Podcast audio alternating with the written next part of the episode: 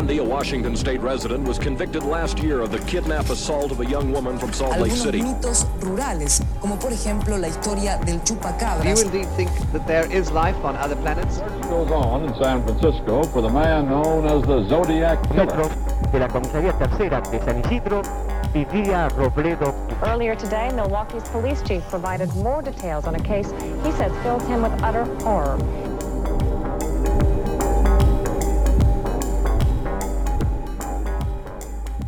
Hola, yo soy Pisandro Y yo soy Cherry. y esto es La, La Sexta, Sexta Pata. Pata. ¿Cómo estás? Bien, Yo también. me alegro. ¿Cómo estuvo tu semana? Bien. Es- eh, vi una película ayer, como si no tuviera que estudiar para un parcial. Está bien. Y se llama The Last Blockbuster. Es un documental sobre un blockbuster que es el último blockbuster que, El que es- está en. el que está en Bend, Alaska. Oregon. No, el de Ah. Alaska cerró. Ah, mira. Y nada, me gustó. Yo sabía de la existencia por un video de Luisito Comunica. que yo sé que a vos no, no te cae demasiado en gracia. Pero bueno, se había visto un video de, de Luisito Comunica de ese coso y también vi después de otros videos. Así que nada, vi el documental. Está bueno, no solamente sobre la historia de ese blockbuster en particular, sino como una historia en general de blockbuster y que explican por qué cerró y todo eso. Sí. Me hizo tener como nostalgia de ir a un videoclub. Yo no iba a blockbuster porque era caro, pero iba a videoclubs de barrio. Y mm, Yo no tenía videocasetera. qué mal, Pero así saliste. Así salí.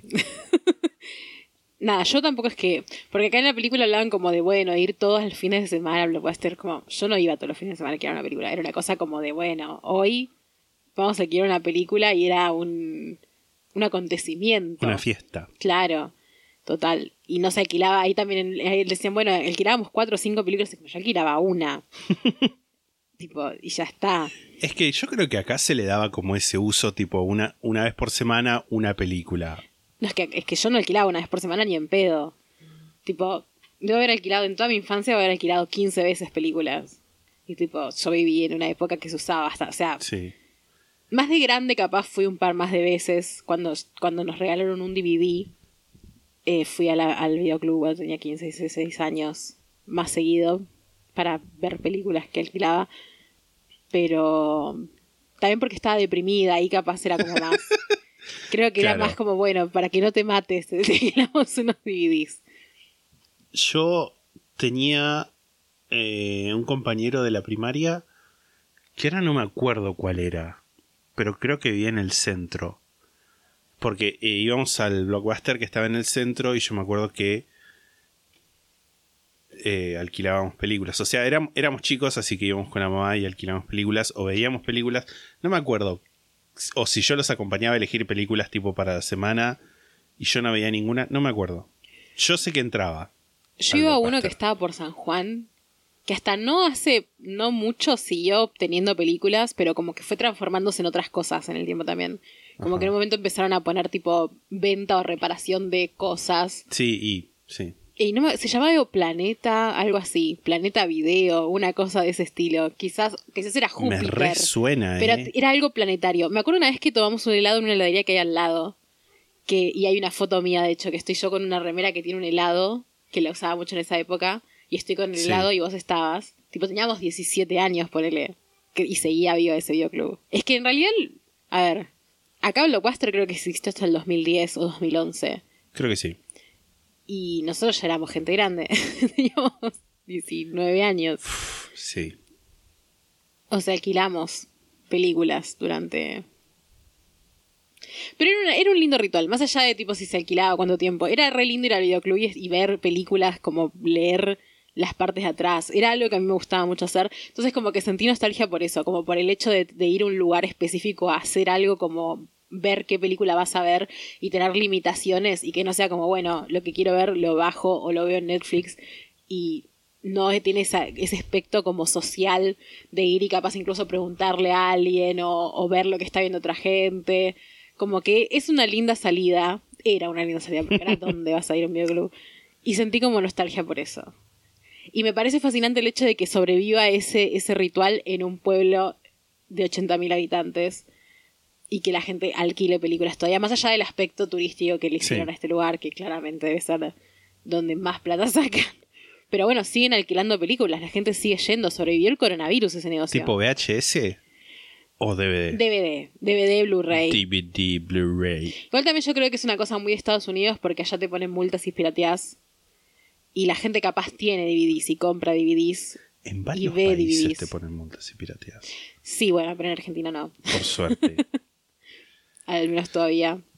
Yo en, en el videoclub que había al lado del negocio de mis papás alquilaba juegos de family. En el que alquilábamos, porque yo alquilaba en ese de San Juan, pero también alquilábamos en unos que estaba cerca de donde vos viviste en una época, que estaba ahí como en la esquina. Que este está el coso de la pastelera y hay como una cosa de limpieza enfrente en diagonal.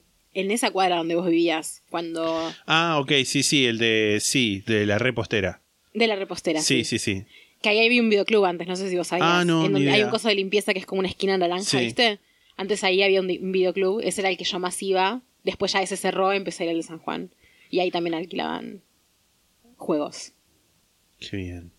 Que no sé incluso qué sentido tenía, porque además, ponele que yo alquilaba tipo el mismo juego varias veces, tipo por ahí tenía más sentido comprármelo, no sé. Igual cuando cerró ese videoclub, yo compré un montón de esos videojuegos, o sea, yo tipo con la plata, con la plata de ustedes, arre, no, con la plata de que me dieron mis papás compré un montón de juegos, que algunos tengo todavía, otros no, porque una vez los presté y nunca me los devolvieron. Un saludo para esa Un persona. saludo. Eh, tampoco los pedí, pero bueno. Yo soy Rencoroso. sí y de la tesitura de que si yo te presto algo es como tu responsabilidad devolvérmelo, pero bueno, nada. Quizás esté yo equivocado y tenga que, que reclamar, porque las cacerolas son mías. Y también me compré un VHS de la que en ese momento era mi película favorita, que era Día de la Independencia, Sí. del cual también tengo la versión novelada. Novelada. Tengo la, la ¿viste cuando sale Sí, el sí, libro? sí. Bueno, lo tengo y lo leí. De nuevo, así salí. Yo me acuerdo, una cosa que también me genera como nostalgia de esos lugares, por, eh, específicamente de este que está ahí donde ahora hay un coso de limpieza, o no sé qué hay ahora, pero que durante mucho tiempo hubo un coso de limpieza, era que es un lugar chiquito, tenía una parte donde había esas como... como Oh, ese cortinado. ese cortinado. Mm, Y era un lugar chiquito, entonces por ende, que igual que era algo que me parece que pasaba en todos los videoclubs, pero poner en el blockbuster estaba como muy bien iluminado. Sí. Era más una onda supermercado de VHS. Pero este lugar era como muy laberíntico, estabas tipo todo así apachurrado entre las cosas. Y era hermoso, hay que decirlo. esa, esa cortina de avalorios. Sí. Nada, tenía mística el videoclub. Es algo que. que sere- seremos unos viejos peteros nostálgicos. Pero hay algo de lo analógico que es muy bello. No de nuevo, yo no lo experimenté eso casi. Más allá de lo de los juegos de Family, como que poco y nada. Está bien. Había un amigo que vivía al lado del local de mis papás que con ese que con ese me llevaba bastante y con ese sí íbamos a un poco al videoclub. Pero como que tengo medio borrado el recuerdo y no terminó de entender si es que íbamos tipo con las- la, la suscripción de La mi tarjeta. papá, la tarjeta de mi papá. Porque yo sé que me acuerdo que mi papá tenía una tarjeta de ese videoclub. Que luego el concepto también de tener una tarjeta del videoclub. Sí. Digo, ¿por qué no podés ir a alquilar de una Era como que tenían que tener tus datos para reclamarte si no y es que devolvías. si te la robás, Sí, sí, total. Y, y siempre alquilamos películas de Disney. Bueno, eso sí tengo nostalgia un poco. De películas de Disney. De los adelantos en las películas de Disney. De Gativideo y eso. Gativi- Gativideo. Pff. Temón el de Gativideo. Sí, Fanfarria para un hombre común, creo. Que tengo el registro de que ya, ya hablé de esto. Sí. No sé si en el podcast, pero quizás en uno de los vivos. Nada, bueno, el documental se llama The Last, Blockbuster, cierro eso porque El voy a decir último otra cosa. Estuve, también hay unos videos que vi de Garrett Watts, que es uno que era amigo de Jane Dawson, nada, tipo cancelado. Pero Garrett Watts no está cancelado, así que podemos hablar de esto. Eh, que hizo unos videos de mm, que convirtió un cuarto de su casa en un cuarto de los 90. Entonces lo hizo como una especie de cápsula en la que no hay tecnología y solo hay cosas de los 90 y hay tipo una PlayStation 1, revistas de los 90, libros de los 90, decoración de los 90, comida de los 90, algunas literalmente de los 90 y otros como cosas nostálgicas, tipo que Claro. comías en esa época, que es la parte que menos me interesa porque la verdad es que yo no tengo nostalgia de comida de los 90, me parece, Eh, salvo una cosa como, no sé, un huevo kinder, ese tipo de cosas que, que tranquilamente podría salir de mi casa y comprar uno si quisiera. Sí, si tuvieras la, la cantidad de plata suficiente No, como uno para... chiquito puedo, uno grande quizás no. No, bueno, el de Pascua. No, el de Pascua. ¿Ya fue yo- Pascua? Eh, sí. padre, sí. Ok. Eh, yo el huevo de Pascua, nunca comí el huevo de Pascua Kinder Grande, nunca me compraron uno, nada. Yo no sé si es que... Porque yo tengo un par de juguetitos. ¿Ves? El Citripio ahí con el brazo rojo y la Capitana Fasma. Es del huevo de Pascua. Son de huevo de. Pascua, pero tengo la sensación de que alguien los compró y me regaló el juguetito. El Citripio estoy casi seguro de que me lo regaló David, nuestro amigo David, o nuestra amiga Ailén. O quizás uno me regaló uno y, el, y la otra el otro. Pero esos juguetes venían en el huevo de Pascua grande. Son como muy Sí. chiquitos. Como que generalmente venían juguetes más grandes en el huevo de Pascua. O quizás venían en un... No, eso es de un huevo Kinder común. Eso es de un huevo Kinder común. Ok, no dije nada. Por ahí me regalaron huevos Kinder, a mí. Tiene más sentido. Ajá. Mi mente es como un... Sí, un eterno divague. Nada, bueno, y es medio mi sueño tener- hacer eso igual, como agarrar un cuarto y meter todas las cosas de mi infancia que no pude tener. Estoy muy con que me quiero, o sea, lo pienso mucho, pero, o sea, lo pienso, pero lo racionalizo y pienso, nada, lo voy a hacer. Pero lo- muchas veces lo pienso. Y es como un día me agarras cruzada y lo hago, comprarme tipo una Play vieja, una 2 o una 3, que nunca tuve Play yo, Sí. porque era como una cosa que estaba muy fuera de mi alcance económico. Quizás, sí, o sea, quizás mis padres tenían la plata, pero ni en pedo me lo iban a comprar. O sea, es una cosa de, de nunca le vieron la utilidad a jugar videojuegos. Y siento que quizás es algo que disfrutaría, como tener una consola para jugar juegos viejos que nunca pude jugar. Sí. ¿Y en la compu no los podés emular o tipo querés igual tener la compu y poner el CD de, no sé, Spider-Man a red? Es la que- consola, digo. No es lo mismo, me parece, como también emular que tener la consola posta. Como sí, supongo que los podría emular. No, no busqué, supongo que podría. Pero me gusta eso de como poder tener separado también y poder tener los CDs o lo que sea. Asumo que igual alguna de esas, no sé si la 1 quizás no, pero la 3 como que ya podés como insertarlo en pendrive. Porque claramente todas esas cosas Sí. están chipeadísimas en Argentina. Creo que nadie tenía, bueno, algún rico de por ahí tendría una PlayStation y compraría juegos originales, pero lo más común era no. O sea, tener los Sí, juegos lo- los, que los, los truquios. los truquios. Y no sé cómo funciona bien, porque no, nunca tuve una Play. Pero bueno, si se puede chipear la Switch, que no lo hago, yo soy esa persona rica. No soy rica, mándenos dinero. Eh, La sextapata.com. unirse al club de la sexta pata y donaciones. también lo pienso con consolas como la Wii, ponele. Ah, sí. O incluso la NES. Pasa que la NES es como que sí, están todos los juegos en la Switch, tipo el pedo. Eso sí que es como más. Y conseguir los cartuchos se la regalo. Sí. Me gustaría, a mí, por, bueno, de eso a mí me gustaría ponerle tener un, un Game Boy Advance o un Game Boy Color. Re. Bueno, pero ahí también tenés que conseguir los cartuchos. Sí, y es ¿Sabes como- qué me pasa? Yo ya no estoy para soplar en ningún artefactito. Que no hay que soplar en realidad, pero bueno, tipo como le- que les hace mal. Yo igual, la de cartuchos que he soplado en mi vida, Sopla cartucho. sopla cartuchos de la primera hora. Están los muerde almohadas y los, los sopla cartuchos. Los sopla ranura. Ay, Dios, no soplen ranuras, por favor. No. De ningún tipo. Nada, bueno, sí. Nostalgias. Varias. ¿Sabes qué me, qué me pasó a mí también en relación a eso? Que lo vi como un aviso. Que viste.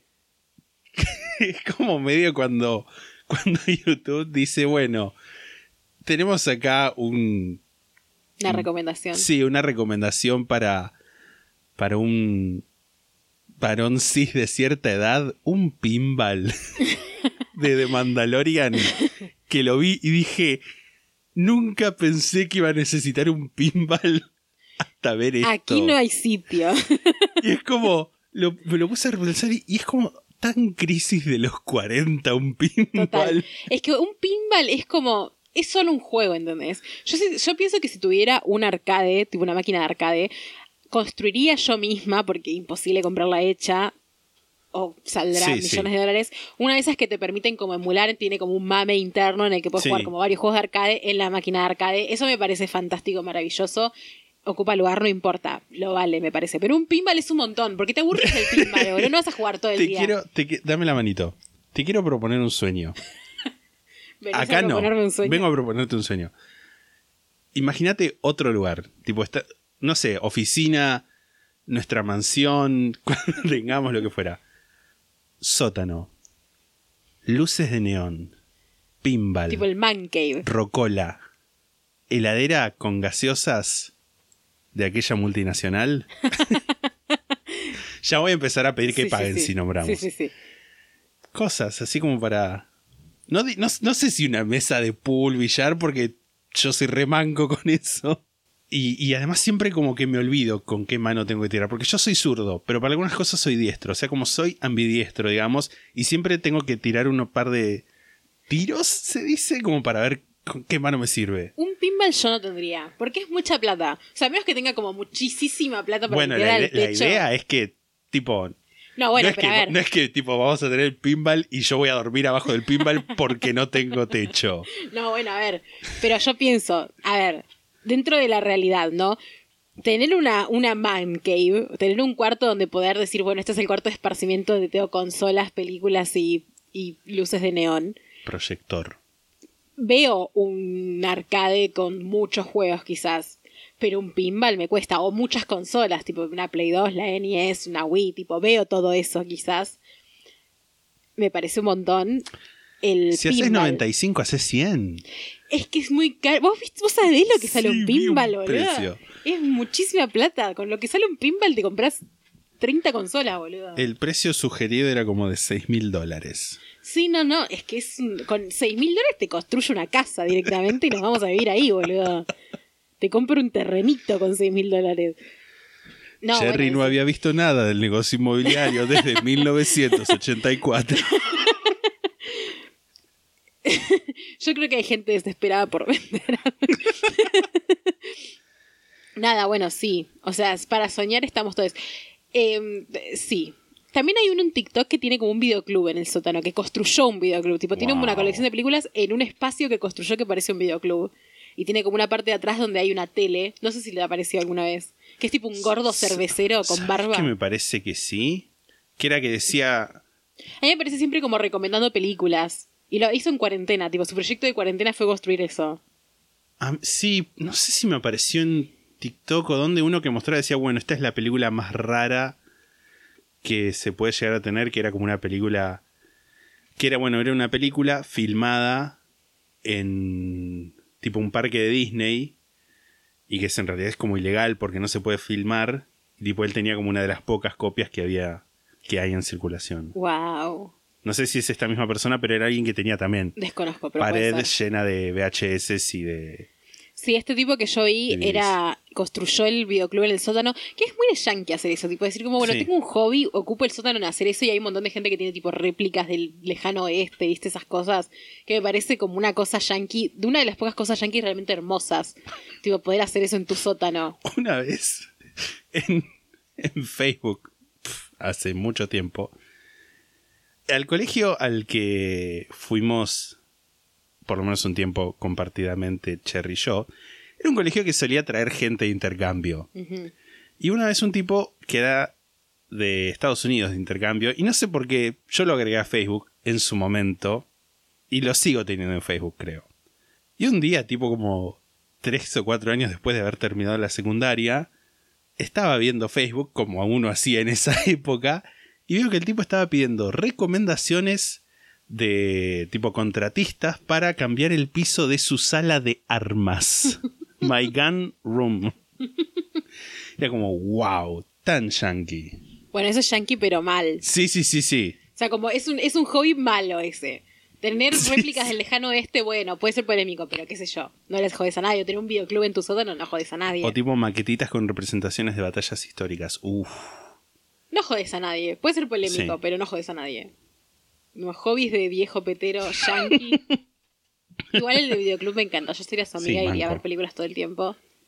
Y es mi sueño tener tipo un VHS bien acondicionado. Que tengo uno, pero anda como. mm, ahí, como quiere. Y podemos ver ahí Día de la Independencia. Lo podemos intentar instalar y ver. Igual creo que esa copia está hecha mierda. Pero Podemos ver los VHS que hay acá. Hay un VHS de cuando fui a Brasil cuando tenía 8 años. Está mi tía aplazándole granos a mi tío finado. Tengo un... eh, Perdona a la gente que les no les gustan los podcasts de conversación, Sí, pero sí, ya bueno. terminamos. Ya termina. Tengo VHS de Salita de 5, Me interesa. uno de tipo Yo Bebé, que Me nunca interesa. lo vi, Me interesa. y bueno, Día de la Independencia. Tres cosas muy interesa, importantes de mi vida. Sí, sí, sí, me interesa, me interesa. No sé si tenés algo más de tu semana que contar. Yo tengo una cosa que estuve viendo. Que Contá, comento. contá. Estuve viendo una. No sé si es como una serie, es como un programa, digamos. Está en YouTube. Está. Tipo, incluso está desde el mismo programa. No es este. que está grabado y subido. Se llama Taskmaster. Y es como un, es un programa británico. Británico. B- británico. B- b- o sea, inglés, re, de básicamente, o sea, gente haciendo cosas y, podría dejarlo ahí, pero me voy a explayar un poco más porque nada, tipo es como muy general.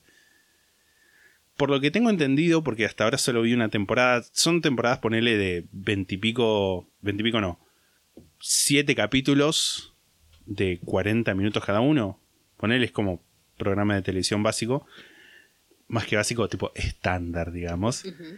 Y por temporada son eh, cinco comediantes, tipo toda la temporada, y durante los capítulos los eh, muestran que hacen distintas tareas. Y es como, por ejemplo, no sé, los meten en una habitación donde no hay nada excepto una mesa y una sandía y dice, bueno, tenés 10 minutos para comer la mayor cantidad posible de sandía que tengas, que puedas. Y entonces es ver, bueno, cómo la abren, a ver si como que, y ahí, no sé, por ahí uno agarra y la revienta con un poco contra el borde de la mesa, otro la revienta contra el piso y come de ahí. O qué sé yo, le dicen, bueno, tenés que preparar un plato con, los ingre- con ingredientes que tengan todas las letras del alfabeto, tipo empezando desde la A con tipo la, la inicial. Es como gracioso, muy divertido, sobre todo porque ver gente como... Está en Netflix. Está en YouTube, Ajá. Taskmaster John. Taskmaster, sí. Y lo conduce un tipo que en apariencia es bisexual. ¿Y ¿Cómo, cómo, se, ¿Cómo se es bisexual en apariencia? Porque lo googleé y tiene. tuvo mari, tuvo mujer. Tuvo mujer. Pero como que hace, como que hace comentarios del estilo de, por ejemplo, no sé, la última vez que. Y como que no es que los hacen chiste. No sé. Pero en un momento hablan de fútbol y dice, no me interesa el fútbol. La última vez que me interesó el fútbol fue en 1982 cuando estaba tratando de completar un álbum de figuritas y todo eso lo hacía para impresionar un amigo, un- a un chico que se llamaba fulano. Ok, Era como, mm, flirteo. ok, ok. Entiendo. No sé, si ha no sé si ha dicho, tipo, públicamente soy bisexual. A veces no es necesario decirlo Sí. No, no. Pero en Reddit, por lo que vi, dijeron como, sí, está bien. Tipo, gente de Reddit que no tiene nada que ver con él, pero bueno. Sí está bien, tipo, no lo vamos a matar. No es un trolo asqueroso, es un bisexual nomás. Este. y eso. Y entre los. El último día, más o menos, creo que me vi siete capítulos. o seis. Está normal en vos. sí, igual. sí, sí, sí. Como chiche nuevo, ¿viste? Como, ay, ay, ay, Total. quiero. Empezamos con Empezamos. Les recordamos a todos los miembros del club que el próximo capítulo, que es un lado B, se van a leer las necrológicas que las pueden dejar en la sección correspondiente en Discord y en la historia que vamos a dejar en Mejores Amigos de Instagram. Ya mismo pueden ir a hacer si Ya mismo. Ya mismo. O después de escuchar este capítulo.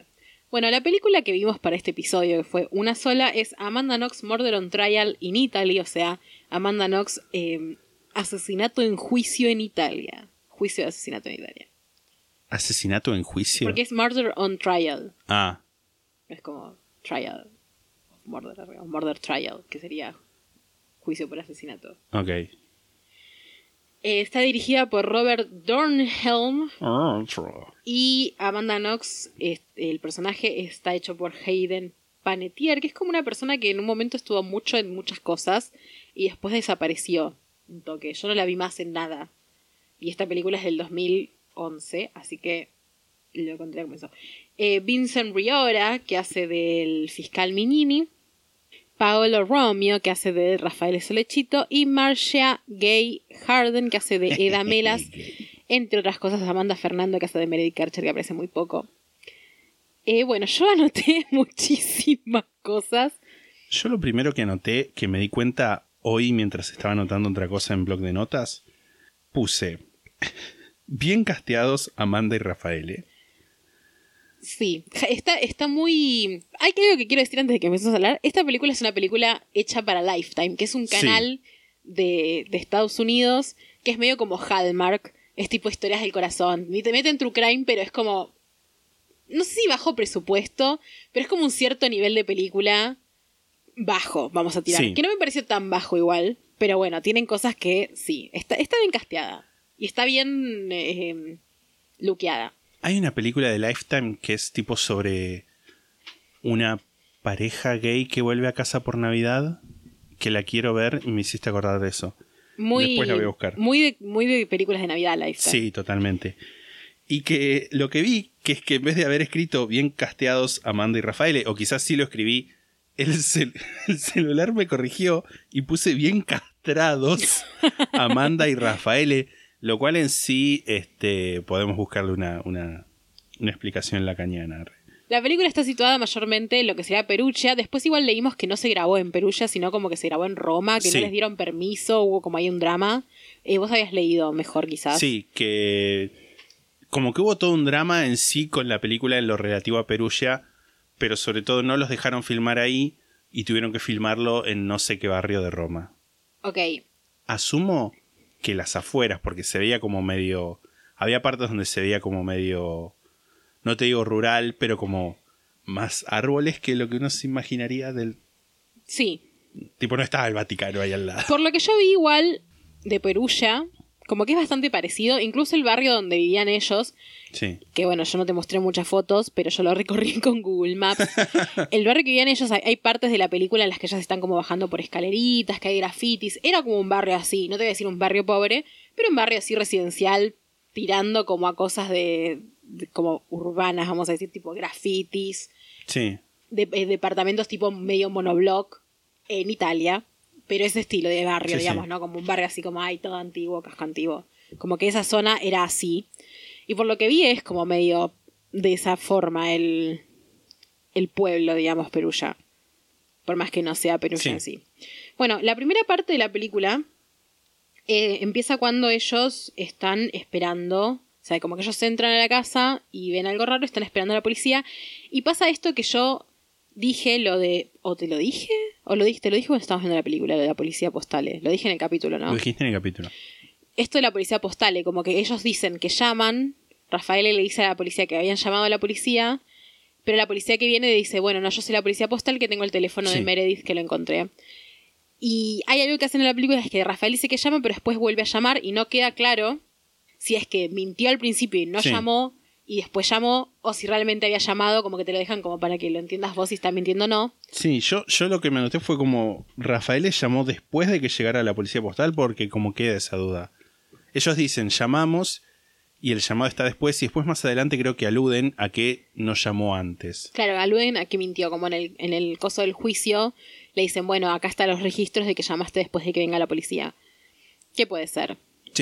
Igual como que la película, si bien está bastante basada en la realidad, o sea, como que no, no se toman muchas licencias, hay que tener en cuenta algo que es que salió en el 2011. Sí. Todavía no había habido una apelación ni habían sido liberados, lo cual eh, después nos quedamos pensando como esta película es parte de como la lavada de cara de Amanda, pero la verdad es que la película te deja como medio en duda un montón de cosas de si realmente fueron así o no fueron así. lo que hablábamos era de que si la película hubiera sido parte como de una campaña publicitaria para limpiar la imagen de Amanda, hubiera sido más categórica en afirmar que Amanda no tuvo nada que ver, como que lo hubieran mostrado. en la casa de Rafael toda la noche o tipo despertándose o algo así y no muestran nada y medio que lo dejan a especulación de- del espectador. Sí, también el, el tema de que ellos dicen que se despertaron a X hora y después los teléfonos los, abrieron, los prendieron más tarde. Si te dejan como medio que lo entiendas vos, pero medio tirando como si están mintiendo. sí, sí.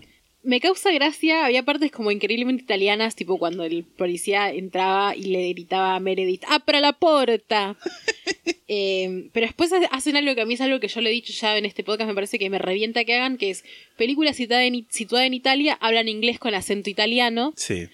E incluso, porque también a veces hablan italiano entre ellos, tipo la policía habla italiano con Rafaele, pero después hay partes donde la policía está hablando con otra policía y hablan entre ellos en inglés En- con acento italiano. Y es como, a ver, establezcamos, hablan todos inglés o hablan todos italiano, y solamente Amanda habla inglés y habla con la gente, o la gente que habla inglés solamente habla inglés, que tiene más sentido. Tipo, los idiomas cuando corresponden, digamos.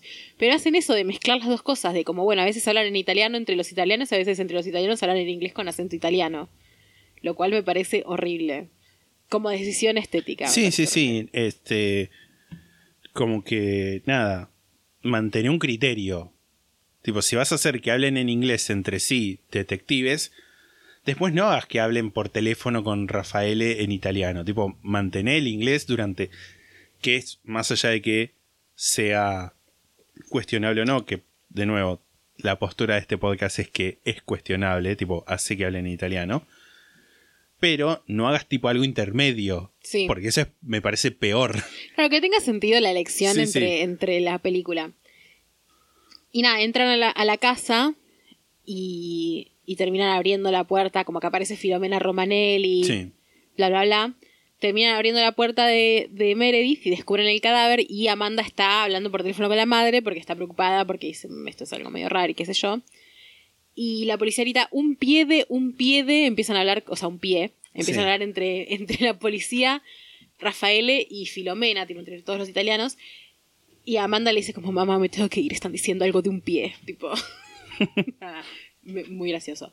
Después de esto pasan a como un flashback, Flashback. dicen cuatro meses atrás o algo así, una Sí. cantidad de tiempo determinada, en la que la muestran a Amanda trabajando en su en el café en el que trabajaba, trabajaba en un café en, en el café donde dice la película que Sí, ella trabajaba. Sí, sí, sí.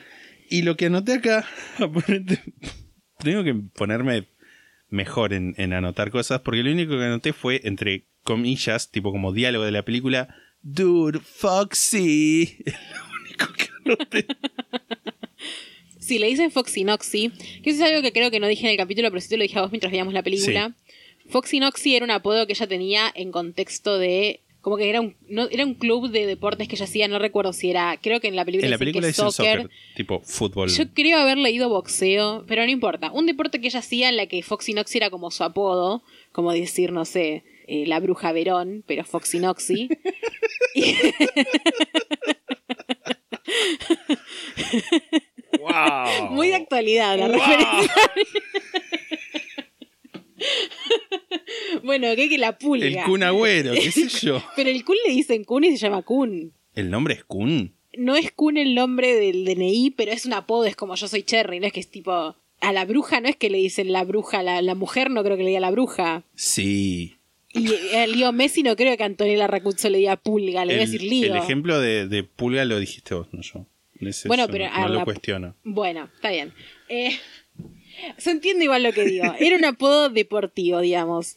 Y que no es algo que se haya inventado ella, que dijo, bueno, si soy Foxy Noxy es porque, uh, Sí. sino que era un apodo deportivo, por eso se había puesto el nombre en MySpace. Y por eso en la película, como en el contexto de todavía no pasó nada, le dicen Noxy o Foxy, Sí. Noxy, no sé. El montaje entre, entre que corta de Perulla a su vida de antes es como muy 2000. Como que de repente ponen una música Ay, re película Dios, del 2000, sí, sí, pero del sí, 2000, sí, sí. 2000, no tipo 2010, que No, es no, esta no. película. Película adolescente Tipo del Hilary 2000. Duff. Real, re. Eh, y ella ya está hablando en ese momento de que se va a ir a Italia. Está como practicando italiano con, con la amiga, la que le dice, dude, Foxy. Con un cliente que la mira con cara de orto. Que dice, "Ah". y, y después como que tiene una fiesta de despedida en la que No, Le da un pico a la madre. Le da un pico a la madre, sí. Sí. Eso es lo que estaba muy raro. buscando las palabras Es para raro, es decirlo. raro. Le da un pico. O sea, la madre le da un pico a ella, más que ella le da un pico a la madre. Digamos todo. Estamos hablando de gente de 20 años. Sí. Con alguien, sí. Es un bebé. Que también es cuestionable. Pero bueno. Sí. Y- Estamos hablando Maluma Territory. Pues Maluma es. Le da picos a la madre. fuerte. Y bueno, es como que dicen, bueno, son solo 10 meses y la madre le dice, bueno, pero es mucho tiempo igual, no sé qué. Y están en una escena que esto nos pasó, tuvimos que volver un poco a la película. Iba a decir rebobinar, pero no es este el caso. Tuvimos que volver para atrás porque en la, en la escena esa están la mamá, la hermana, el padre y el novio de la madre. Sí, que es la primera de muchas confusiones con actrices y actores que vamos a tener durante esta película, porque se ve que eh, los italianos son todos iguales, según la castinera que hizo el casting de esta película. Sí. Nada, bueno. Eh, la primera confusión que tenemos no es porque sean iguales, sino porque no se entiende bien el Sí, tema sí, de no quién es el claro. padre y quién es el padrastro. Que creo igual que tampoco a fines de para entender la película No importa. no importa.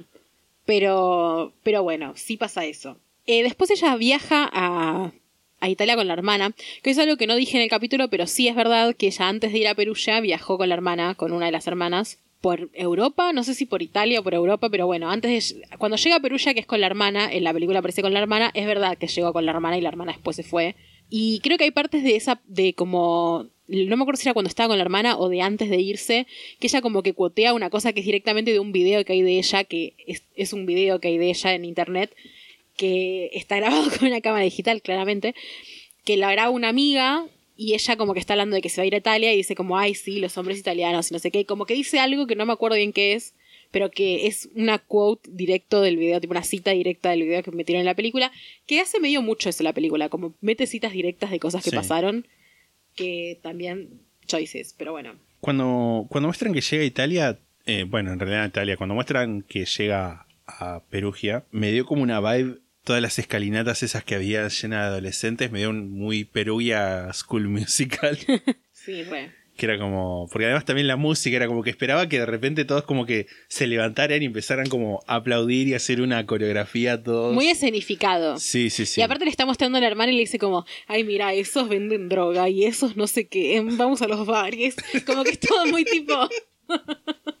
Volvamos los locos, chicas. Muy Cheetah Girls. Sí. Muy Cheetah Un lugar muy lindo donde filmaron. Precioso, divino. Bellísimo. Bueno, nos introducimos a la gente con la que ella vive. No me acuerdo bien exactamente cómo fue. Creo que primero la conoce a Meredith, que es una persona que es igual a Filomena, Sí. fue muy confuso. Había una parte también que parecía una de las amigas inglesas que no eran amigas inglesas, sino que era Filomena. Y nos confundimos muchísimo entre actrices ahí porque son todas iguales. Tipo, nos costó entender si eran tres o dos personas Sí. Pero, pero bueno, aparece muy poco. Meredith también es una actriz muy mala, hay que decirlo también. Sí. Muy. Le, le ponen diálogos muy cursis también. Hay un como, "Mm, es tu momento. destino y mírala. Dios. Sí. Hay un momento donde voy a adelantarme un poco en el, al, al juicio ya.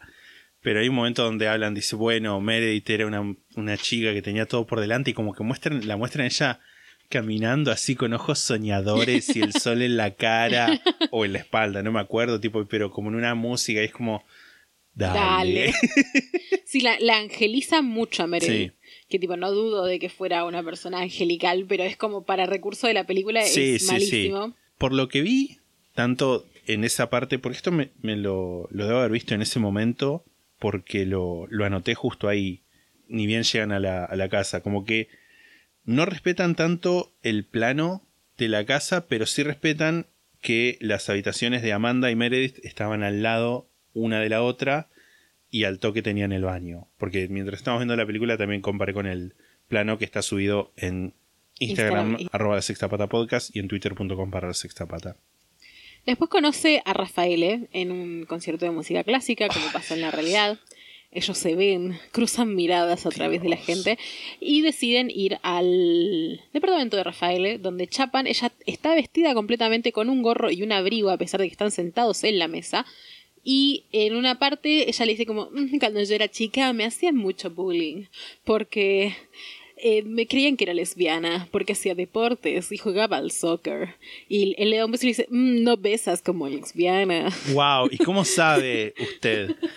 Me resultó muy raro. O sea, muy raro el ese collage tipo romcom que hicieron cuando se conocen, que es como tipo ellos caminando y no sé qué. Muy después del amanecer. Tipo teniendo ¿O como... antes del amanecer? Antes del amanecer. Sí.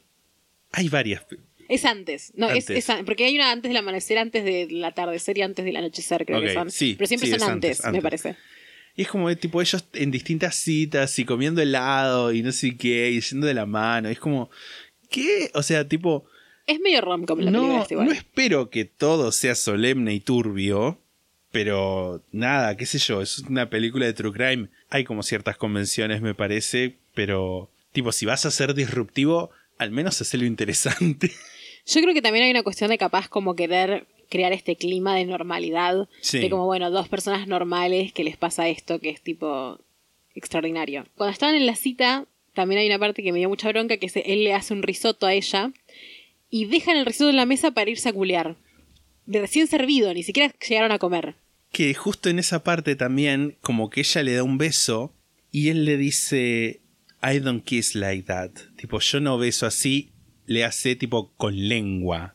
Como que, o no sé si es con lengua o no, pero que ella como que le da un beso así pasional y él le dice, yo no beso así. Y ahí se levantan y van a culiar. Y es como, ¿qué estás tratando de decir? Que ella como que Que es una puta. Claro, que le está corrompiendo, como que lo... Y colecciona él mangas, él colecciona mangas satánicos. Es rara la imagen de Rafael en general en esta película. Como que lo pintan tipo como el niño rico raro. Sí. Pero ella como que dice, "Me es igual a Harry Potter y no es un geek de esa manera. Tipo como un... No sé qué querrá Sí. decir. Dice, estudia programación pero no es un nerd de esa manera.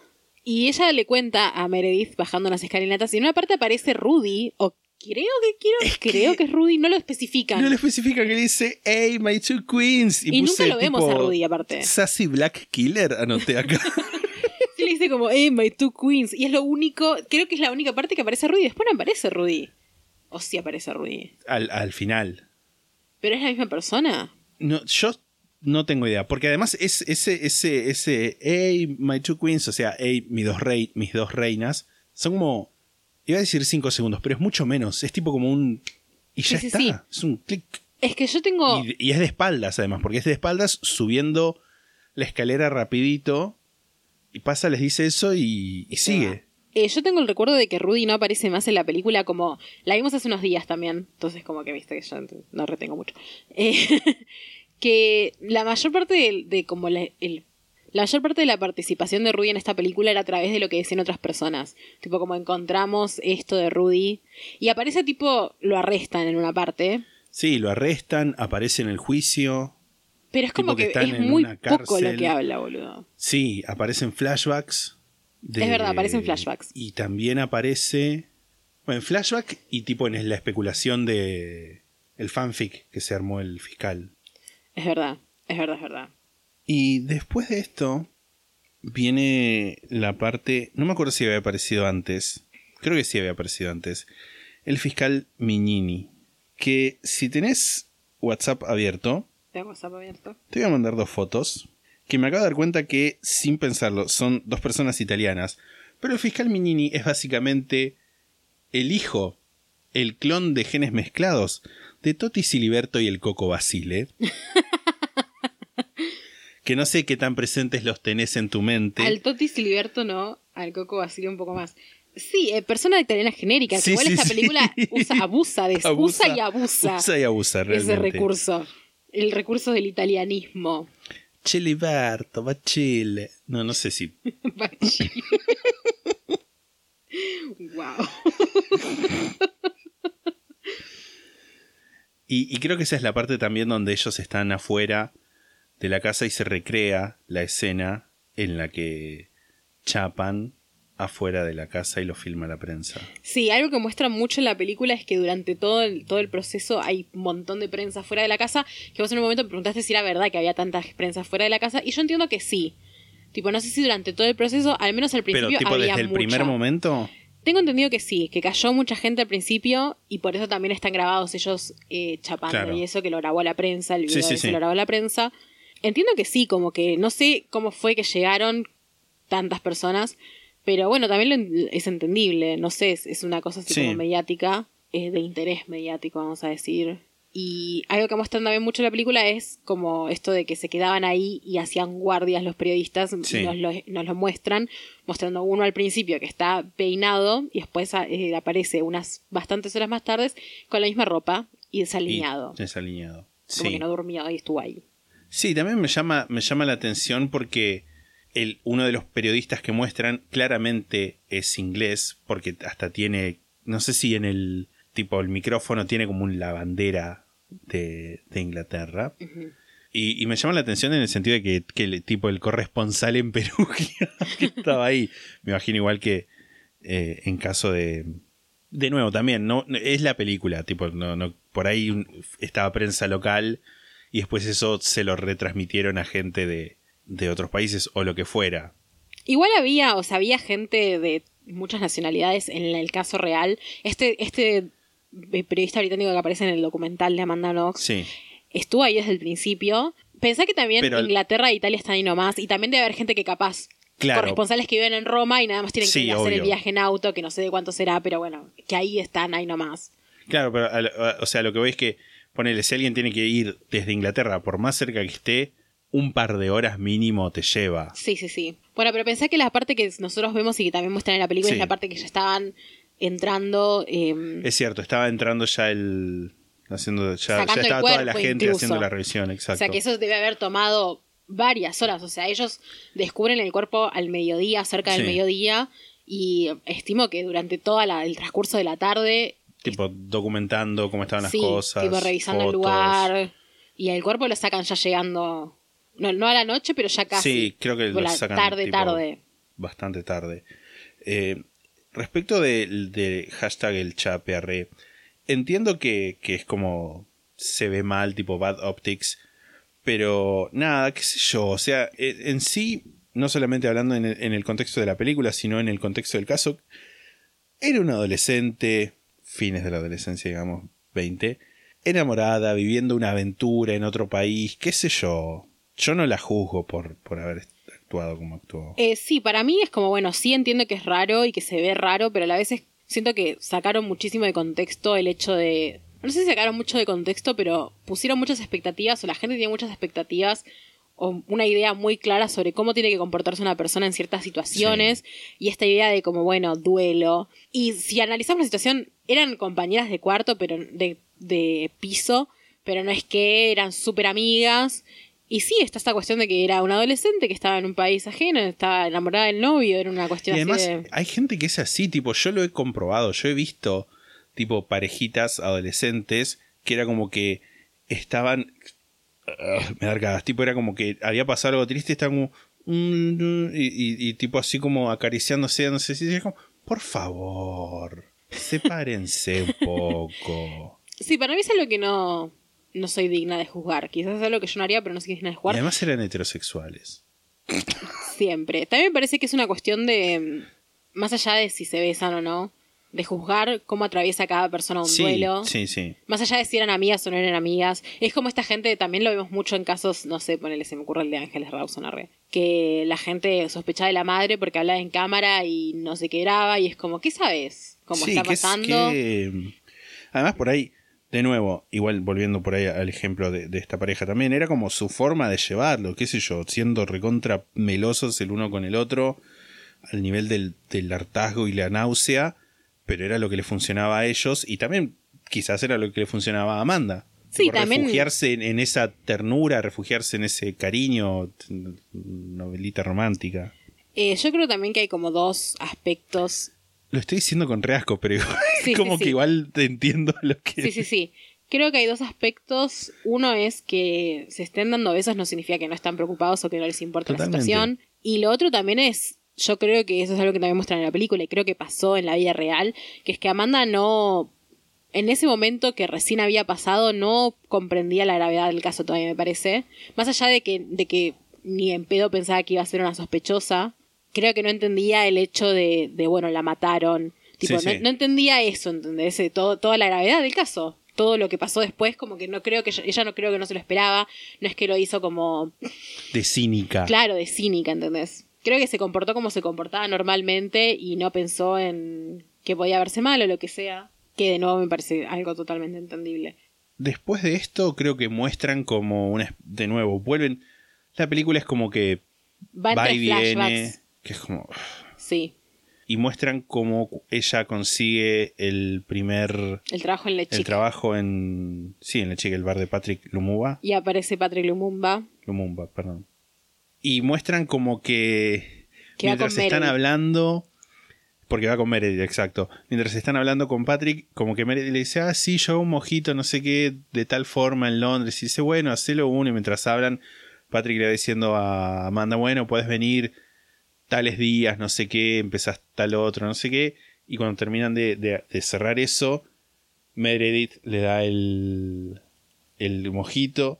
Y Patrick y dice, ah, sí, bueno, vos podrías venir cada tanto, no sé qué Hacer una noche de hacer mojitos. una noche de mojitos, la barra de Meredith, no sé qué porquería le dice. Y tipo la cara, La muestran celosita, la muestran Amanda. muy celosa. Amanda dice, bueno, sí, igual va a ser difícil que venga. Todo el tiempo está con el estudio. Y Meredith dice algo así como, bueno, sí, eso es cierto, tiene razón, tengo que preparar no sé qué poronga. Todo el- no sé qué porquería, no sé qué poronga. Pero tenía que preparar algo. Y, pero después puedo venir. Y bueno, sí, qué bien, dice Patrick. Y tipo la muestran a, a- a Amanda como que mira así como... "Mm, Esta perra. Sí, la película hace mucho eso de como... No sé Mujer si la deja mal parada. mujer. No sé si la deja mal parada necesariamente, pero bueno, muestran eso, después muestran que la noche del asesinato como que ella se va. No sé si era la noche del asesinato, pero como en esos días ella se va eh, por la ciudad y se ríe con Patrick y se hacen co- eh, con, con Patrick. Con Rafael y se hacen cosquillas y se besan y es como hace bastante énfasis en eso la película. Sí. Después está la escena de, de cuando la llevan de nuevo a la que esto ya es cuando está haciendo como Sí. ella no, no sabía que era sospechosa, pero medio que, que ya era sospechosa. Que la llevan al, a la casa y muestran la parte que se tapa las orejas, que es increíblemente dramática. No, no, no se, dejó. se tapa las orejas y Y la recuerda. sacan, la tienen que sacar, La de, la, sacar. de la casa. Es un montón toda esa escena. Es hay, muy fuerte. hay mucho dramatismo de más en esta película. Sí, sí, totalmente. Y Hayden Panettiere no. No. No. Ay, ¿cómo es esta palabra? Actúa bien. No. Me sale estipula, pero no es escatima. Escatima. No escatima Uf. en sacar a relucir sus dotes actorales que debe haber aprendido en sus múltiples cursos de teatro eh, dramático, porque ella para el drama se le da muy bien, o esa, eso, eso cree ella, creo. Porque siempre que tiene que hacer una parte dramática es como que está ahí ella dándolo todo y más. Sí, sí, sí, sí. Este, yo me noté en una parte porque hay este. No me voy a adelantar porque hay algo, hay algo que tenemos que, que hablar antes, que es. Después de esto está la parte en la que ella compra nueva ropa, que dice, ay, sí, tengo mi- mis bombachas, qué sé yo. Y que, que incluso hay un momento de, ay, ahora no estás usando ninguna, le dice Rafael. Y como dicen, "Mm, mm, mm", y lo llama la policía, literalmente, históricamente cortamambos. Y los, los van a interrogar, y ahí creo que es cuando los van a interrogar como más fuerte. Y ahí tenemos que muy rápidamente y muy fácil se quiebra Rafael y tipo como que dice, yo no te what the fuck, la confesión, porque como que dice que mintió por, por Amanda y que en realidad, porque le muestran algo de los celulares, Sí. creo, o de, Lo de que se prendieron- testimonio. Se, sí, prendieron des- se prendieron antes de lo que ellos dijeron que se habían despertado. sí, y el testimonio de como que alguien lo había visto el día de el que asesinaron a Meredith, lo habían visto como a las 7.45 comprando tipo la bandina y esas cosas cuando ellos habían dicho que se había, que se había levantado a las 10 de la 10. mañana. Sí. Y él, él cuenta que en realidad estaba hablando, confesando eso para, para protegerla, pero, pero que en realidad se había ido a las 10 de la mañana y había vuelto a eso de la 1 o algo así. A las 10 de la noche, sí, perdón. a las eso, 10 de la noche. 10 de la A las noche. 10 de la noche. Que además es como que en la escena anterior el forense le dice a, a Minini, le dice, la muerte ocurrió entre las 10 y la 1. y tipo corte a Rafael confesando, ella se fue entre las 10 y la 1. que es como... mm, Y dice, no tengo idea de qué sospechoso". hizo. Sí, Eh, yo creo que igual también puede que sea, porque tengo una duda y creo que hay dos opciones como respuesta de esa duda. ¿Por qué pusieron eso en la película? Es mi duda. Y las respuestas son, una, porque querían, eh, tuvieron que elegir y fue como, bueno, el- elección de guion, hacemos que él confiese aunque no Sí. fue así. Lo otro es, en ese momento se creía que eso había pasado de esa manera. también puede ser. Porque la, eh, o sea, eso encaja con la versión de la policía, porque la policía Sí. dice que Rafael hizo eso, Rafael sostiene que no hizo eso. O sea, el Rafael de verdad, no en la película. Ok. También es significativo el hecho de que a partir de este momento Rafael y hasta el final de la película no vuelve a hablar nunca más en la película. Posta nunca, nunca. No habla.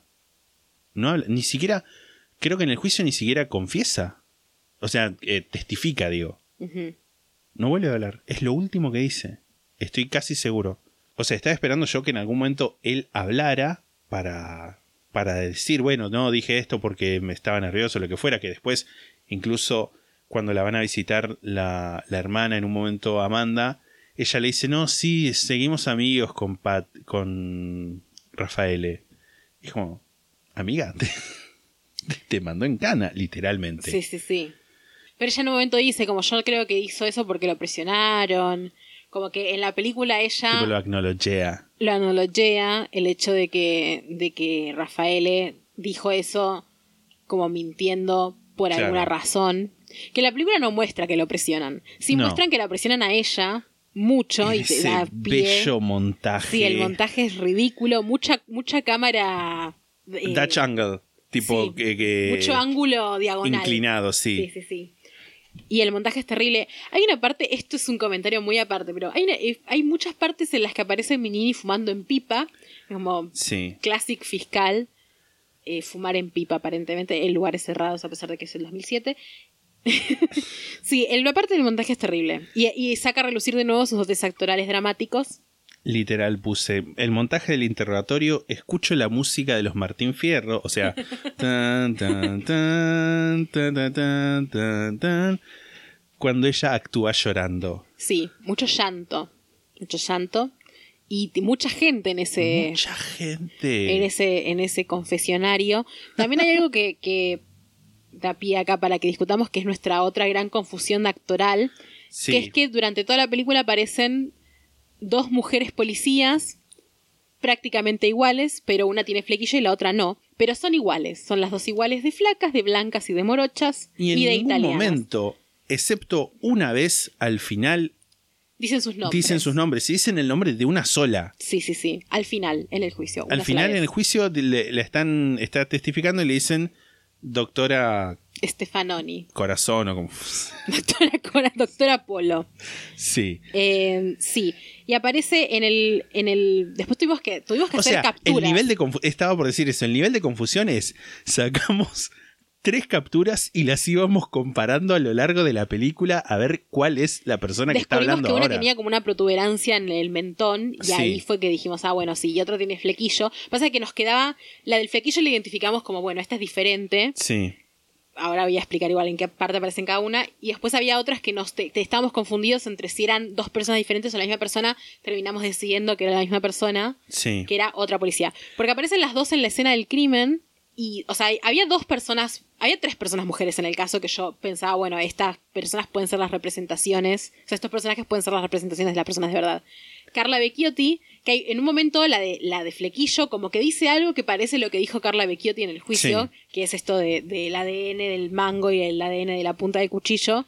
rica mandanga Rica Ferrara, que es Sí, la policía que, que, la, que la interrogó y le sacó la confesión, y eh, Mónica Napoleoni, que es, entiendo yo, detective barra policía, pues, detective policía, que es la persona que primero le interrogó a Meredith y que estuvo en la escena del crimen. Entonces yo interpreté que... a eh, Meredith a Amanda, perdón. Napoleoni era hasta Stefanoni, creo. Stefanoni era la de Flequillo.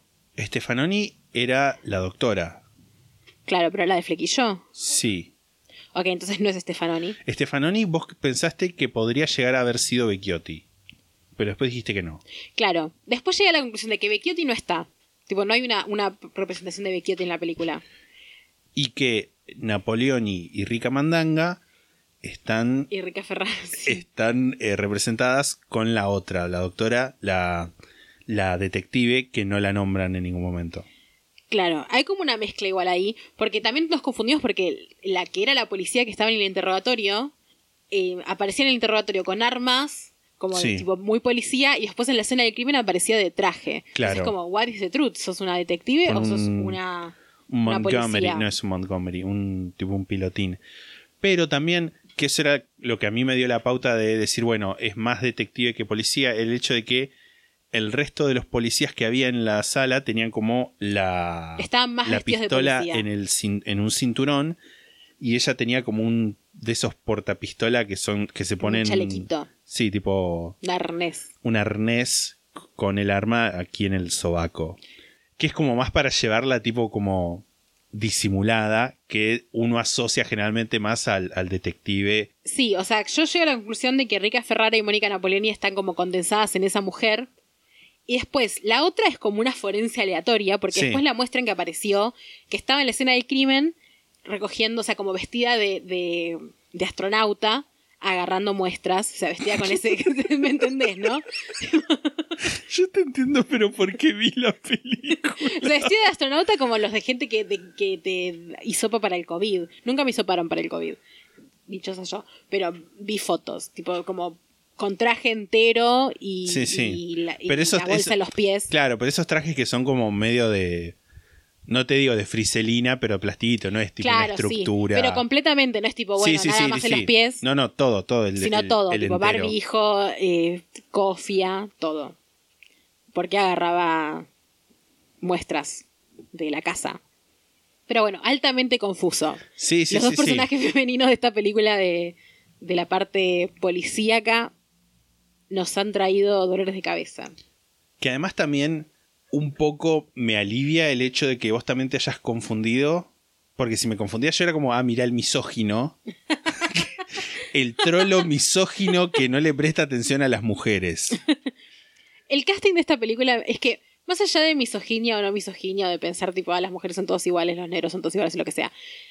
¿Qué te cuesta castear? Sobre todo para un O sea, personaje que no sabemos quién es. distinto. No otro color de pelo. No sé que una sea gorda y otra sea flaca. Una distinción más allá de una tiene flequillo y la otra no, boludo. Tipo, no que dos personas que son prácticamente hermanas gemelas para ser de dos personajes que encima son las dos policías. Si me decís, bueno, una es una víctima y la, o sea, aparecían constantemente haciendo cosas de policía. Sí, sí, sí. Y que además, la primera vez que aparece la doctora, la forense, aparece de la nada Total. entra a la, a la, Oficina de a la Mignini. oficina de Mignini, que es el, el rol, y le empieza a hablar de tenemos tal cosa, tenemos tal otra, que es básicamente el rol que vimos cumplir a la otra, a, no, no me acuerdo, a la, a la que es policía efectivamente. Claro. Y es como pensamos, por, defe- por defecto nuestra mente, la de las dos, fue a decir, bueno, es la misma persona. Claro. Y después fue como, No es la misma persona. ¿es la misma persona? Claro, pero nos dimos cuenta una vez que ya rebobinamos Sí. la película y empezamos a sacar capturas y las empezamos a comparar y fue como, ah, no, no es la misma persona. Pero, pero sí, es, aparte sobre todo el hecho de que no le pongan nombre, porque si, Sí, bueno, sí. no sé si le dice hola, señora tal. Como, está bien, yo Señora Mandanga. siempre hablamos acá en contra de tratar al espectador como un boludo y que explicarle todo, pero tampoco tanto. Claro, el otro o sea, extremo. sí, sí, sí. Porque además, un máster porque- para identificar a esta gente, boludo. Porque además también es, ni siquiera creo que es algo de, de complejidad, sino de, de que está mal hecho. Sí, un mal casting. Y también igual me parece que, es- que eso se refleja en también las elecciones de Meredith, Filomena y la amiga inglesa, o, o Filomena no, no me terminó de quedar Con, claro si es la misma con persona, todo nuestro respeto a las actuaciones de esas mujeres que son italianas, iguales todas. pero son muy parecidas. Son iguales. Yo, era muy confuso entender cuál era cuál. Cuando todavía no era como, ah, bueno, esta es la que está muerta y esta es la que sigue viva. Sí. Era. Y después nada, el, el Filomena con la parte que confiesa, que yo pensé que era la amiga inglesa, porque dice cosas que dicen las amigas inglesas en el. Creo que el final era Filomena, no me quedó claro. Sí, creo que era Filomena. Y como que la ponen a Filomena como que, como que hablaba en contra de, de Amanda, cosa que no pasó en la Sí. vida real. No sé, eso... Tipo, rejuntaron un montón de personajes en eso. Cosa que a veces pasan en, la, en las películas Sí, sí, sí. de True Crime que un mismo personaje, o películas en general basadas en hechos reales, agarran un personaje y dicen, bueno, este es un personaje, eh, o bien en un personaje ficticio rejuntamos a todos estos, o a este personaje real le asignamos categorías o, o características, mejor dicho, de estos otros personajes y bueno, listo, ahí ahorramos Sí, sí, este, sí. tiempo, quita y todo. Pero más allá de haber hecho esto acá, me parece que sí pasa eso de que quien sea que haya dirigido el casting Sí. se, se ve que necesitaba vacaciones. Cambiando de tema, algo que pasó posta, que también lo ponían en la película y que yo no lo dije en. lo pusieron en la película y que yo no lo dije en el, en el caso. Es que la madre de Amanda visitó a Amanda en la cárcel y hay una grabación de la madre como contándole a Amanda que el caso tomó revuelo internacional, que creo que no ponen es- específicamente eso en la película, pero sí que la visita y como que le dice, ah, pasó esto y qué sé yo que me parece como una arista interesante quizás que no comenté en el caso, que es como el hecho de que Amanda se, se toma conciencia de realmente Sí. lo- eh, la dimensión que había tomado mediáticamente el caso una vez que la madre la visita y se lo explica en la cárcel, decirle, che, están haciendo esto y te están haciendo quedar como tal cosa y tal cosa y están diciendo estas cosas en los medios porque Amanda desde la cárcel no tenía idea. Lo cual es horrible. Sí, sí, sí, muestran también cómo es el, el- el trabajo que hacen los, los padres de Amanda, como, eh, con, tanto en Italia, hablando con la embajada o con el gobernador de Perugia, o alcalde o lo que fuera, la- el edil, arre. y los muestran también en Estados Unidos, hablando con este abogado, y... Ah, esto no me acuerdo si te lo pregunté durante la película o no. ¿Vos sabés si es cierto o no lo que comentan que dicen, ah, el fiscal estaba procesado como por ot- estas otras matufias? Eh, no, pero te lo puedo buscar ya. Porque había leído como algo muy por arriba, pero que te, que te lo dije en el momento.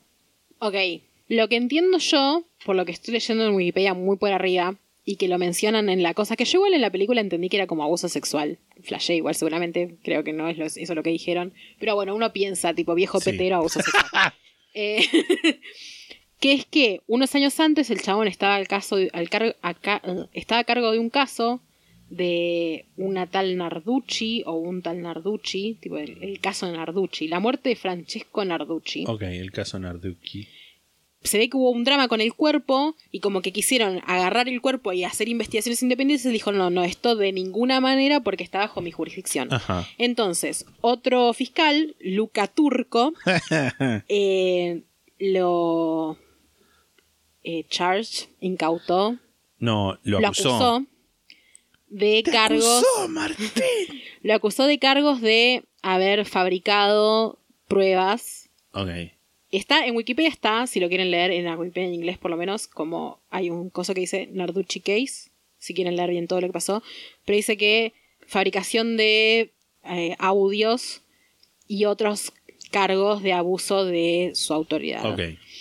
Sí, es básicamente lo que decían en la, en la película. Sí, nada, bueno, en la película explicaban eso, que el chabón estaba incautado, aparentemente todavía como que no se había resuelto el caso, ese por lo menos, y el chabón estaba incautado todavía por eso, y usaron eso para... O sea, como que no es, no es algo que se había resuelto, me parece. Sí, sí. O sí se había resuelto. No, no, sí, sí, de que todavía estaba procesado por eso. Y usaban eso como para darle mala imagen. Que, que de nuevo, mientras estaba investigando el caso, recuerdo haber leído como algo muy por arriba, eh, pero no sé por qué no me gasté en investigarlo un poco más, que igual también es como... Es algo totalmente independiente. Sí, sí. No, no es porque, no es por eso que pienso que este hombre es un horror. Como que ya me doy cuenta con otras cosas. Sí, sí. Pero esto es una de las cosas que menciona en la película y que, como decíamos recién, sucedió en la real realidad de que se usó para la campaña de, de imagen pública de Amanda Knox. Sí. Eh, otra de las cosas que pasó en la realidad que también pone en la película y que yo no dije en el caso fue el tema de eso de que fue a comprar lencería, que es algo que lo dicen en el juicio. Mm. No me acuerdo si lo decía Miñi, que un día después o dos días después fue a comprar lencería Sí, y la madre dice, bueno, fue a comprar lencería porque porque necesitaba ropa interior porque toda su ropa estaba en la casa, que no Sí. sé cuánto de verdad hay en eso, pero sí es verdad que hay tipo eh, El registro. claro. registros de cámaras de, de seguridad de ellos dos en una tienda de lencería también De muy circuito acaramelados. cerrado de televisión, CCTV. Se te- es muy acaramelados.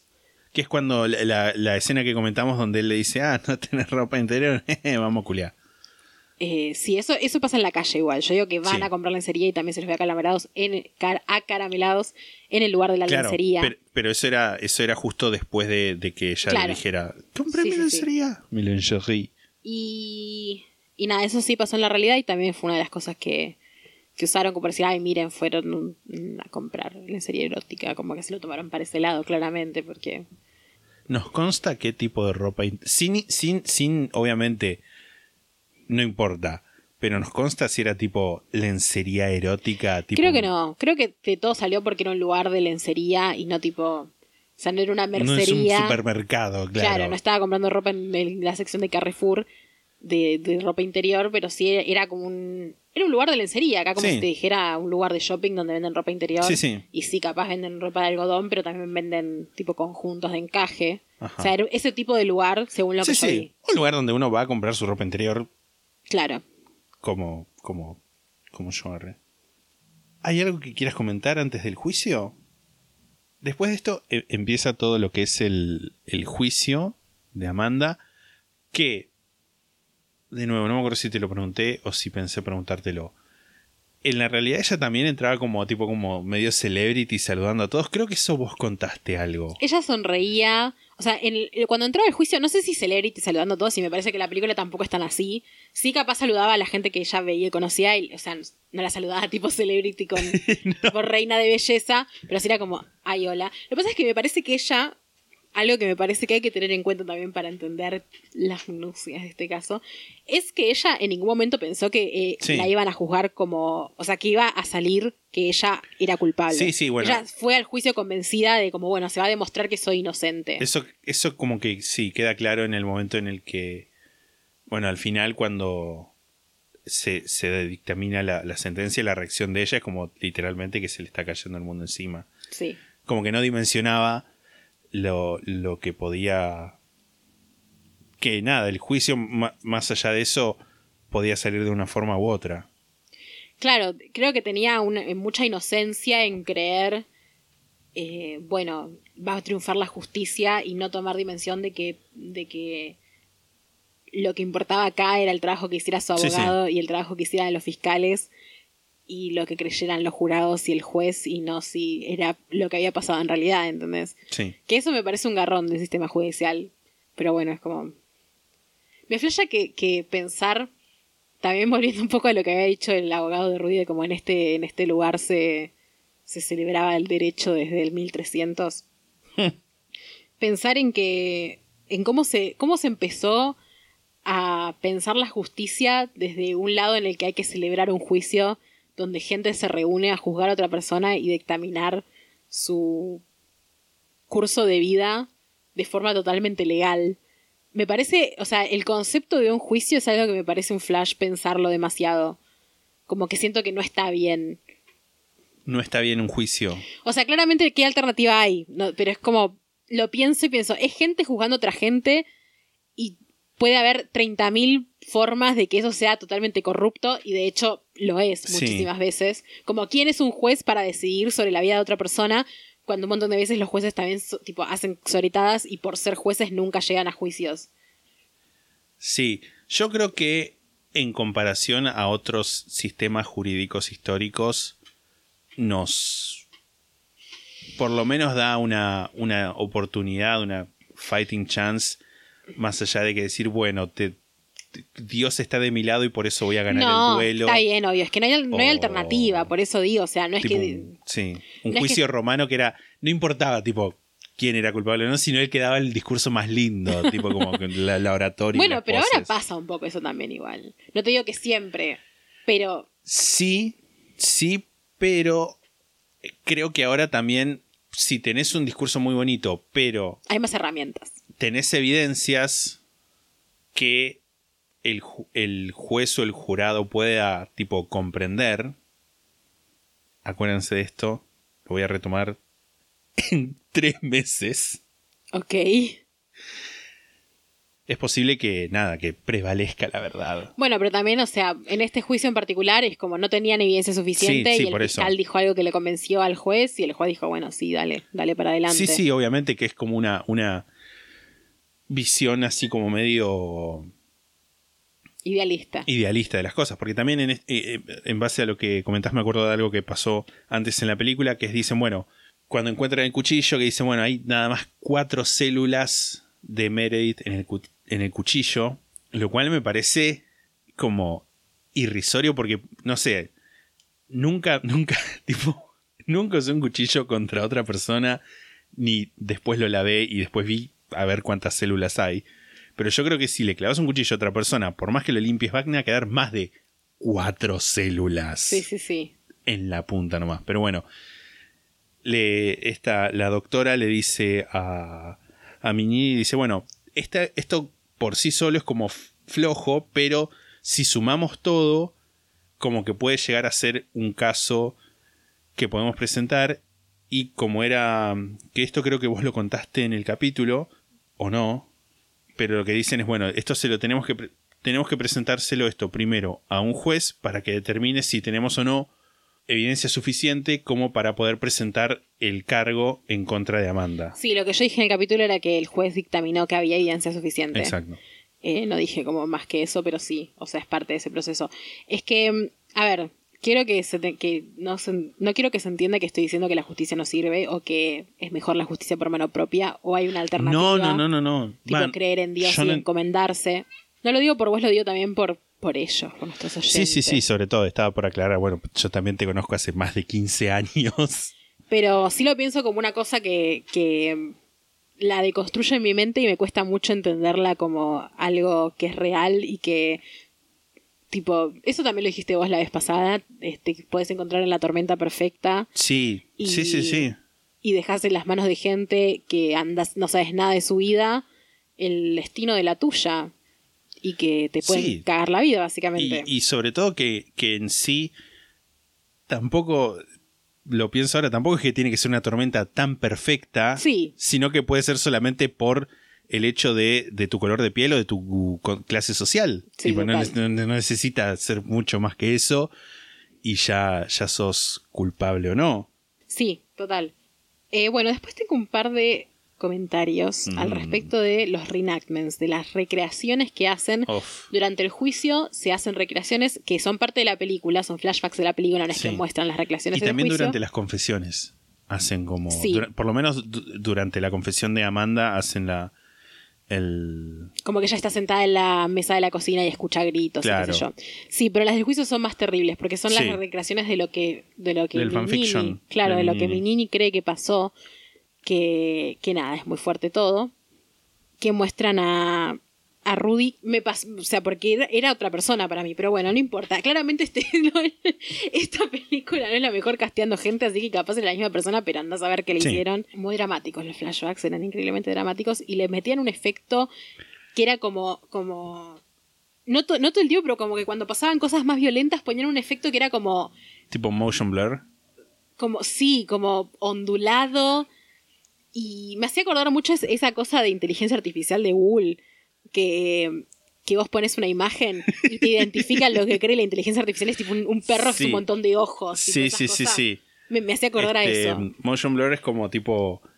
Tipo, que es el blur, tipo como porroneo de movimiento. ¿Viste? Sí. Cuando por ahí ves como. ves el movimiento y como que ves como que queda la, la imagen del. Como que tarda en cargar. Claro, como que tarda en cargar. Exacto.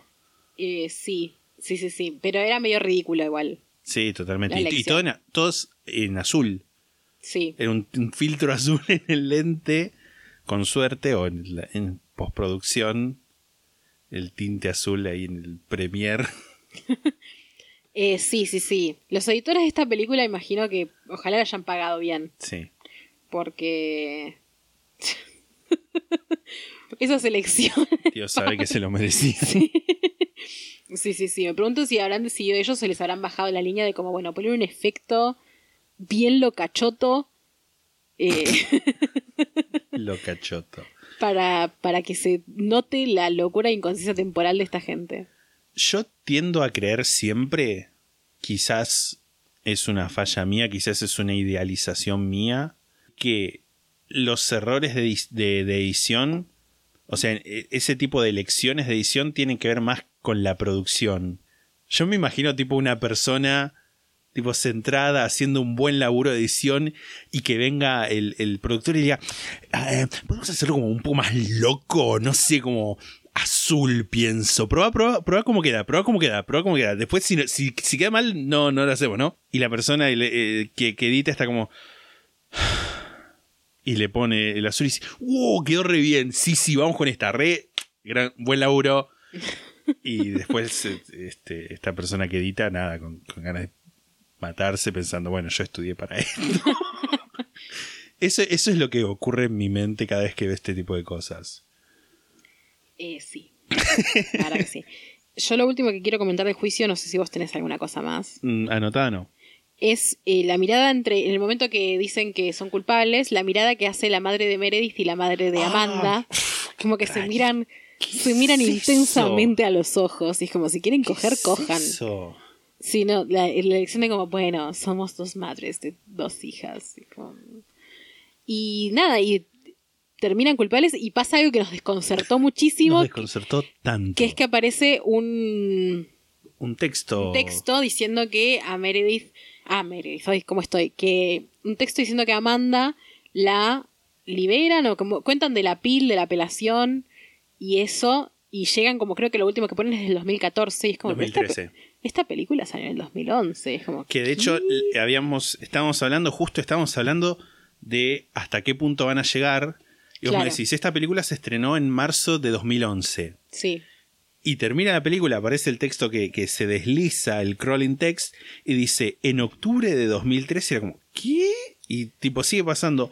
Y más tarde, en el año 2013, es como, ¿qué? Pero, sí, sí, sí, sí, ¿Cómo? Y después de, de- de investigar un poco, vimos que claramente, obviamente, todo eso es material que se agregó después, pero... Es como la segunda copia de la película Sí. en la que agregan el texto, pero inicialmente la película se estrenó con la escena final de ella yéndose Yendo en, el, en el coso de la policía, definitivamente después de ser sentenciada. Porque claro, o sea, no- hasta ese momento no nos habíamos percatado del hecho de que cuando se estrena la película esta y cuando se graba la película esta, todavía no estaba la apelación y probablemente todavía la opinión del público no estaba dirigida ni para un lado ni para el otro, sino como que estaban esas dudas de, de qué pasó Sí. acá. Como entiendo que esta mujer dice que no es así, pero pero hay una chica muerta está- y están sentenciados, así que debe ser verdad. Claro, como que la película en sí tiene un tono general de... Es culpable, pero hay dudas. Sí. Tipo, pero hay cosas que no cierran del todo. Pero ella fue presa. Así que mm, algo puede haber pasado. Algo habrá hecho. Pero hay dudas. Sí, Pero igual fue presa. Sí, sí, sí. Creo que en esas cinco frases resumí la película. Yo por mi parte no recomiendo que la vean. Eh, yo me divertí igual viéndola. Es una mierda. es una mierda, pero es una mierda en buena calidad. Hay drama. Y qué sé yo. No sé, si te interesa mucho el caso, mirala, pero es una bronca. O sea, no vayas a esperar sí. este, nada, una, una obra maestra del cine contemporáneo. Y No Cry in no. the Dark, que era la de Meryl Streep haciendo de, de la mujer del dingo. Y Snow Rope, otra de las grandes Rope. películas que vimos. No es M. No es M total. ¿Sabes? Hablando de Rope, Tiró los brazos en el aire. cual Sí. muñeco inflable. Vi que, una, además de, de- del ejercicio de decir, mirá qué larga la tengo, de filmar todo como si fuera una misma escena, otra de las motivaciones que tenía Hitchcock para filmar todo como si fuera un continuo, es decir, bueno, de- él deliberadamente quiso que haya tipo subtexto gay, Ajá. y lo que hizo fue, bueno, si la filmo toda seguida, y que sea algo como apreciable que está todo filmado seguido, cuando la mande a los sensores, no van a poder decirme que corte, porque eso caga la película. Amo. ¡Un genio! Increíble, boludo. Increíble, me encanta. Y no, la- no se la pudieron cortar porque si le cortaban eso, tipo, de repente había un salto en la película, en una película que no tendría que haber saltos. Hermoso, me encanta. Maravilloso. Maravilloso. total. Bu- Buen, buen recurso. Buen recurso. Re mezquino igual, me Sí, encanta. Sí, sí, total. A mí no me vas a decir que cortar. Porque también tengamos en cuenta, en ese momento era todo la, el código Hayes que se llamaba, tipo hashes, no tipo gays, arre. Que era como, bueno, no puede haber perversión sexual, qué, sé yo, ese tipo de cosas. 40. Los 40. Nos fuimos por una breve Sí. tangente, que señal de que hay que terminar el- este capítulo. Esto fue todo. Pueden dejarnos sus necrológicas para el capítulo que viene. Exacto. En Discord o respondiendo a la imagen que vamos a dejar en Mejores Amigos de Instagram. Si quieren unirse al club, lo pueden hacer y dejar sus necrológicas en esta semana para que sean leídas el próximo capítulo. Nos pueden seguir en Instagram, arroba la sexta pata podcast, twitter.com barra la sexta pata, facebook.com barra la sexta pata, youtube.com barra la sexta pata, twitch.tv barra la sexta pata y en lasextapata.com está la invitación para unirse a nuestro servidor de Discord. Maneras de darnos dinero. Si tienen Amazon Prime, pueden suscribirse de forma gratuita a nuestro canal de Twitch, como ya dijo Lisandro, twitch.tv barra sextapata. Después está el Club La Sextapata, que haciendo, entrando a la página lasextapata.com, tienen links para ver de qué se trata. Se pueden suscribir entre 200 y 500 pesos mensuales. Nos ayudan muchísimo. Y también pueden hacer donaciones únicas en pesos o en dólares. Y también los links están en lasextapata.com. Si nos escuchan en Spotify o en algún lugar donde pueden seguirnos, síganos. Si nos escuchan en algún lugar donde nos pueden dejar una reseña o una calificación, déjenos la calificación más alta y una linda reseña, así podemos llegar a cada vez más gente. Si tienen una historia de oyente, de- pueden escuchar los nueve, los nueve volúmenes que ya tenemos de historias de oyentes para ver más o menos qué buscamos y la pueden mandar a la sextapata.gmail.com. Único método para mandar historias de oyentes. No nos las manden por Instagram. Exacto. No nos las manden por Twitter. Mándelas a la sextapata.gmail.com escritas, por Sí. favor. Y si hay audios que sean a, a modo ilustrativo. Sí. Si tienen algún emprendimiento, alguna pyme, en la sextapata.com tienen el link para el programa La Sexta Pata para pymes y emprendedores. Eso es todo por hoy. Nos volvemos a escuchar el miércoles con un minisodio y el domingo con un lado B. Chao.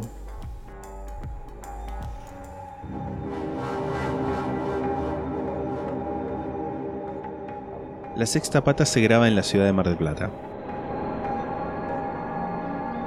La portada fue diseñada por Melanie Devich, a quien pueden encontrar en Instagram como arroba no hago dibujitos. La música es The Soft Whispering Truth por Lingua Ilustra y fue editada por nosotros para la intro de este podcast.